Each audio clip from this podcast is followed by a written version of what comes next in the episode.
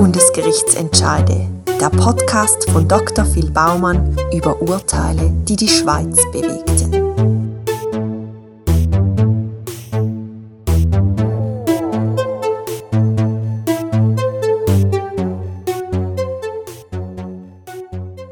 Es ist der 12. August 2013. In St. Margrethe im Kanton St. Gallen sind die Sommerferien vorbei. Es ist der erste Schultag vom neuen Schuljahr. Ein zwölfjähriges Mädchen, wo die sechste Klasse besucht, kommt in die Schule mit einem Hijab, also einem islamischen Kopftuch, wo Haar und Hals bedeckt. In Begleitung von seiner Mutter erklärt das Mädchen, dass es den Unterricht von jetzt an mit einem Hijab besuchen werde. Die Schulleitung sagt, das ginge nicht und weist auf Artikel 14 Absatz 2 der Schulordnung hin, wo nach Kopfbedeckungen verboten sind. Das Tragen von Kopfbedeckungen jeglicher Art ist während des Unterrichts untersagt. Das Mädchen verlässt darum mit seiner Mutter die Schule wieder. Am gleichen Abend führen mehrere Vertreter vom Schulrat St. Margrethe mit dem Vater vom Mädchen ein Gespräch. Der Schulrat händigt dem Vater eine Verfügung aus, wonach für das Mädchen keine Ausnahme vom Kopftuchverbot gemacht werde. In der Folge nimmt das Mädchen nicht mehr am Unterricht teil. Die Mutter holt in der Schule jeweils die Hausaufgaben ab und lernt mit der Tochter die Hause. Gleichzeitig fechten die Eltern die Verfügung vom Schulrat, wo Mädchen untersagt, das Kopftuch im Unterricht zu tragen, an. Zuerst stützt das Erziehungsdepartement vom Kanton St. Gallen das Kopftuchverbot. Das Verwaltungsgericht St. Gallen hebt hingegen den Entscheid wieder auf und erlaubt am Mädchen mit dem Kopftuch im Unterricht zu erscheinen. Der Schulrat von St. Margrethe wird den Entscheid aber nicht akzeptieren. Das Tragen von einem Kopftuch bereits im Kindesalter ist gemäß dem Schulrat ein Symbol für eine fundamentalistische Auslegung des Islams und damit ein Integrationshindernis. Der Schulrat will jetzt Rechtssicherheit durch ein höchstrichterliches Grundsatzurteil und zieht darum den Fall ans Bundesgericht weiter.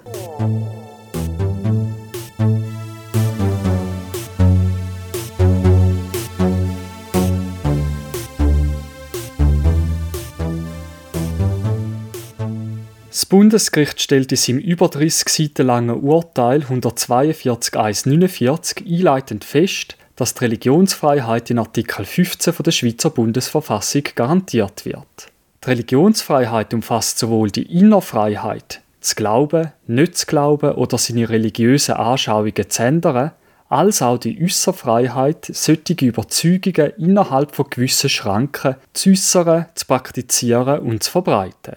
Vom Schutz der Religionsfreiheit sind auch religiös motivierte Bekleidungsvorschriften erfasst. Aus der Religionsfreiheit wird zudem der Grundsatz abgeleitet, dass der Unterricht an öffentlichen Schulen religiös neutral zu gestalten ist. Das Bundesgericht weist darauf hin, dass es in früheren Entscheid als nicht mit der staatlichen Neutralitätspflicht vereinbar angesehen hat, wenn in einem Schulzimmer von einer Primarklasse ein Kruzifix hängt oder wenn eine zum Islam konvertierte Lehrerin während dem Unterricht das Kopftuch trägt.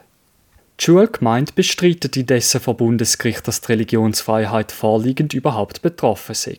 Die Schulgemeinde macht geltend, dass die Eltern und die Schülerin die religiösen Pflichten lediglich würden vorschieben, um eine Sonderbehandlung zu erwirken. Denn erstens beachtet die Schülerin die zum Islam gehörende Gebetspflicht nicht obwohl ihr das in der Schule möglich wäre. Und zweitens trägt die Mehrheit der Anhängerinnen vom islamischen Glauben in der Schweiz ohnehin kein Kopftuch. Und das zeige, dass Kopftuchtragen gar nicht religiös motiviert sei. Das Bundesgericht lässt die Argumentation nicht gelten. Es führt aus, dass sich der Schutzbereich der Religionsfreiheit nach subjektiven Gesichtspunkten bestimmt also ob das Kopftuchtragen für die betreffende Schülerin einen Ausdruck von ihrer religiösen Überzeugungen darstellt. Vorliegend hätte die Schülerin glaubhaft dargelegt, dass sie das Kopftuch aus religiösen Gründen träge. Darum sei irrelevant, ob die Schülerin die Gebetspflicht befolge und ob die Mehrheit der muslimischen Frauen in der Schweiz auf das Kopftuch verzichtet. Das Kopftuchverbot an der Schule sei folglich ein Eingriff in die verfassungsmäßig garantierte Religionsfreiheit der Schülerin und ihren Eltern als Erziehungsberechtigte. Ein solcher Eingriff muss sich insbesondere durch ein öffentliches Interesse rechtfertigen lassen und verhältnismäßig sein.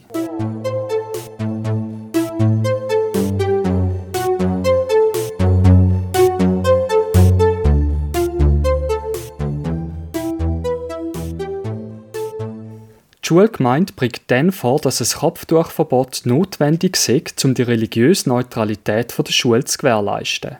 Erlaube der Staat das Tragen von einem islamischen Kopftuch durch eine Schülerin während dem Unterricht in der öffentlichen Schule werde das Gebot von einem religionsneutralen Schulunterricht durchbrochen. Aus Gründen der Neutralitätspflicht hat das Bundesgericht auch als zulässig erachtet, an einer Lehrerin das Tragen von einem Kopftuch während dem Unterricht zu verbieten. Das Bundesgericht stellt in seinem Urteil aber klar, dass Schülerinnen und Schüler im Unterschied zu Lehrer und Lehrerinnen nicht an einer Neutralitätspflicht unterstellt sind.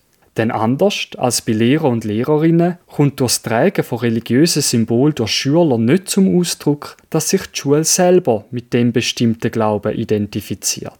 Die Schulgemeinde argumentiert dann vor Bundesgericht, ein Kopftuchverbot sei nötig, um die Glaubensfreiheit der anderen Schüler zu schützen. Tatsächlich führt das Bundesgericht aus, werde die Ausübung der eigenen Religionsfreiheit dadurch begrenzt, dass andere Personen nicht zur Ausübung von religiösen Handlungen gezwungen werden dürfen. Im vorliegenden Fall gäbe es aber keinen Hinweis darauf, dass die Schülerin und ihre Eltern versuchen würden, andere Schülerinnen zum Tragen von einem Kopftuch zu bewegen. Vom Tragen von der Kopfbedeckung allein ginge noch kein werbender oder gar missionierender Effekt aus. Darum sei ein Kopftuchverbot nicht erforderlich, um die Glaubensfreiheit der anderen Schüler und Schülerinnen zu wahren. Ebenso wie ein gläubiger Schüler nicht verlangen kann, dass die Mitschülerinnen und Mitschüler anderen Glaubens ihren Körper entsprechend seinen religiösen Bekleidungsvorschriften verhüllen, ist es Mitschülern zuzumuten, das Tragen von religiösen Symbolen durch die Mitschülerin hinzunehmen. Die Schulgemeinde macht weiter geltend, dass die Schülerin mit aller Konsequenz von einer patriarchalisch prägten Rechtsvorstellung von ihrem Vater zu schützen sei. Der Schülerin werde von ihrem Vater vermittelt, dass die Scharia über der Schweizer Rechtsordnung stände. Das Tragen vom Kopftuch decke sich mit einer fundamentalen Auslegung vom Islam und der Vater vom Mädchen stände radikalisierten Kreis nach. Vor dem Hintergrund sei ein Kopftuchverbot nötig, um die Chance erhöhen, dass die gleichberechtigt in die Gesellschaft und in den Arbeitsalltag integriert werden können. Das Bundesgericht bestätigt, dass die Schulbehörden verpflichtet sind, Gleichstellung von Mädchen und Buben zu fördern. Allerdings können nicht pauschal davon ausgegangen werden, dass Frauen und Mädchen zum Kopftuchtragen gezwungen werden. Indessen ist die Motivation muslimischer Frauen, ein Kopftuch zu tragen, sehr heterogen. Sie reicht von Zwang und Rücksichtsnahme auf patriarchalische Gesellschaftsstrukturen bis hin zu einem hiervon gänzlich unabhängigen Bekenntnis zur eigenen religiösen Identität oder kulturellen Herkunft. Im vorliegenden Fall gäbe es keinen Hinweis dafür, dass die Schülerin an einem Zwang durch den Vater ausgesetzt sei. Auch die Kinderärztin hat ihrem Zeugnis der Schülerin eine sehr reife Persönlichkeit attestiert und gänge von einem eigenständigen Entscheid der Schülerin aus. Vor dem Hintergrund ist gemäss dem Bundesgericht das Kopftuchverbot in der Schule weder für die Integration noch für die Gleichbehandlung der Schülerin erforderlich. Vielmehr ist wichtig, die Teilnahme am Unterricht auch einer religiösen Schülerin zu ermöglichen, um die von der Schulgemeinde selbst angeführten Interessen der Chancengleichheit und Integration für sie zu verwirklichen. Das Bundesgericht haltet dann abschließend fest, dass sich ein Kopftuchverbot im Unterricht für Schülerinnen im Einzelfall rechtfertigen könnte. Nämlich dann, wenn öffentliche Interessen, Recht vom Kind oder Dritten tatsächlich konkret bedroht wären. Das sei vorliegend, aber wie aufzeigt, gerade nicht der Fall. Insgesamt erweist sich gemäss dem Bundesgerichts Kopftuchverbot von der Schule St. Margrethe somit als unverhältnismäßig. Beschwerde von der Schulgemeinde gegen den Entscheid vom Verwaltungsgericht St. Gallen wird abgewiesen. Das Mädchen darf weiterhin mit dem Kopftuch in die Schule gehen.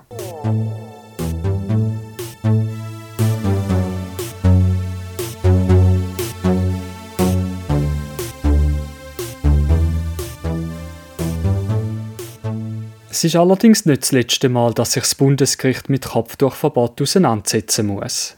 Kurz nach dem Entscheid wird im Kanton Wallis im März 2016 eine Initiative eingereicht, die ein gesetzliches Kopftuchverbot an öffentlichen Schulen im Wallis fordert. Der Regierungsrat vom Kanton Wallis erklärt die Initiative für ungültig. Die Initianten gelangen darauf ab ans Bundesgericht. Das Bundesgericht findet aber, der Regierungsrat hätte die Initiative zu Recht für ungültig erklärt. Da generell das Kopftuchverbot der öffentlichen Schulen, das ja der Fall St. Margrethe zeigt, verfassungswidrig wäre. Im April 2018 nimmt dann der Gerichtsrat vom Kanton Basel-Stadt eine neue Bestimmung ins Personalreglement der Gericht auf, wonach es allen an der Beratung vom Gericht beteiligten Personen untersagt ist, bei Gerichtsverhandlungen in Anwesenheit der Parteien oder von der Öffentlichkeit sichtbare religiöse Symbole zu tragen. Anlass zu dieser neuen Bestimmung war eine Bewerbung von einer jungen Juristin, die auf dem Bewerbungsfoto ein muslimisches Kopftuch getragen hat. Ein Anwalt erhebt gegen die Regelung Beschwerde vom Bundesgericht. Das Bundesgericht sieht im Kopftuchverbot vom Gerichtsrat Basel-Stadt allerdings keinen unverhältnismäßigen Eingriff in die Religionsfreiheit. Denn so ein Verbot sei geeignet sicherzustellen, dass Parteien in einem gerichtlichen Verfahren nicht den Eindruck bekommen, dass das Gericht oder andere auf Seite vom Gericht beteiligte Personen sich in der Urteilsfindung von ihren religiösen Überzeugungen anstatt vom Recht leiten lassen. In der Öffentlichkeit sorgt neben dem Kopftuchverbot auch das Verhüllungsverbot für Diskussionen. So kommt es auf kantonaler und eidgenössischer Ebene zu mehreren Vorstößen, wo es Verhüllungsverbot fordern. Im Jahr 2016 lässt Kanton Tessin als erster Kanton der Schweiz ein Verhüllungsverbot fürs Gesicht im öffentlichen Raum. Unter das Verbot fallen auch Kleidungsstücke wie Burka und der Nidja, nicht allerdings das von der Schülerin im Fall St. Margrethe getragene Kopftuch. Rund zwei Jahre später folgt am Kanton Tessin der Kanton St. Gallen. Andere Kantone wie Zürich, Schweiz oder Glarus entscheiden sich hingegen gegen ein solches Gesichtsverhüllungsverbot. Zudem kommt auf eidgenössischer Ebene eine Initiative zustande, wo ein Verhüllungsverbot auf Stufe Verfassung fordert. Am 7. März 2021 stimmt die Schweiz darüber ab, ob sie ein Verhüllungsverbot in einem neuen Artikel 10a in der Schweizer Bundesverfassung festschreiben will. Sie hörten 100 Bundesgerichtsentscheide, den Podcast von Dr. Phil Baumann über Urteile, die die Schweiz bewegten.